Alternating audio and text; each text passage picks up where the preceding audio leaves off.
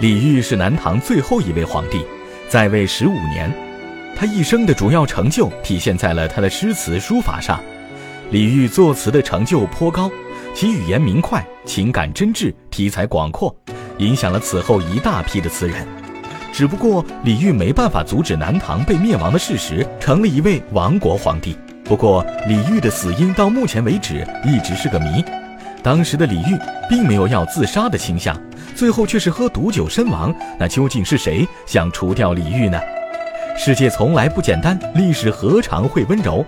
这里是历史印记，为您讲述你所不知道的历史故事。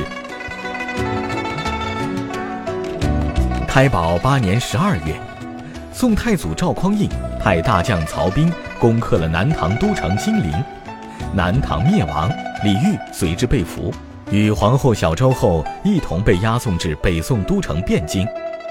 赵匡胤作为一个仁慈之君，给李煜封了一个略带羞辱的封号——违命侯，还让李煜住在了汴京城内一个华美的庭院。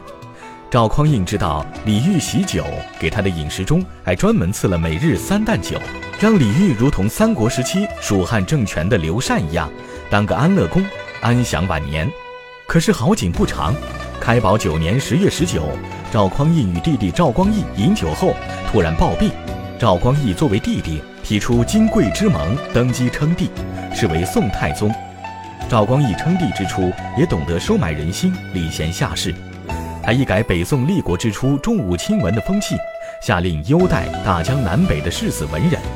对李煜，则是在即位后一个月，便下令废去李煜为命侯的封号，改封陇西郡公。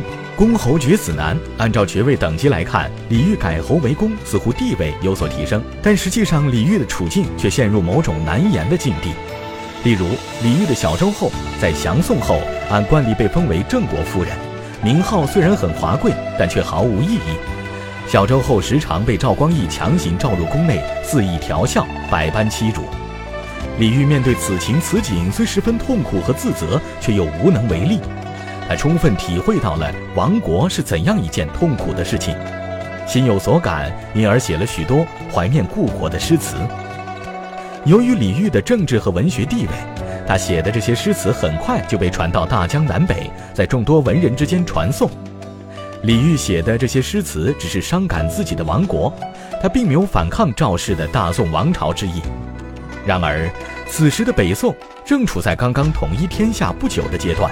人心未稳，赵光义的皇帝宝座还坐得不算安稳。当赵光义得知李煜这些诗词在民间大肆传播后，心中升起阵阵怒火。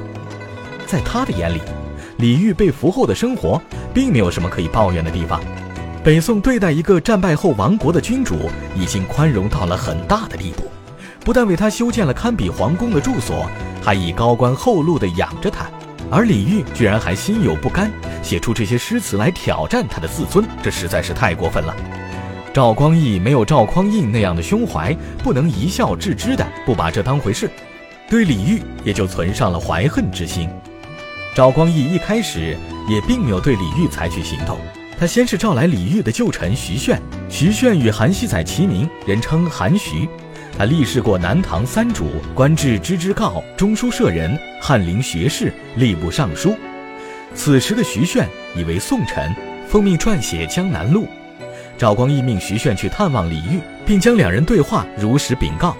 徐铉如今已非唐臣，虽然心有疑惑，但也不敢抗旨不遵，只好前往幽禁李煜的地方。徐铉虽已变身宋臣，但心中依旧留恋旧主。昔日的君臣相见，自然是感慨万千。两人相见后，徐铉要给李煜行礼。李煜赶紧止住，说自己如今只是降王。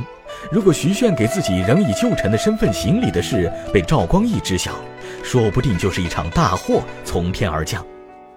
徐铉看到旧主被俘后如此小心谨慎，忍不住长叹，而这长叹又勾起了李煜的回忆，他心中百感交集，后悔地说：“当初我错杀潘佑、李平，悔之不已。”那两位冤死的南唐旧臣，对李煜和南唐忠心耿耿，却死在了自己效忠的君王手里。李煜现在也后悔起来，当初要是他们没有被自己逼迫的自杀，也许南唐的命运有所转机也说不定呢。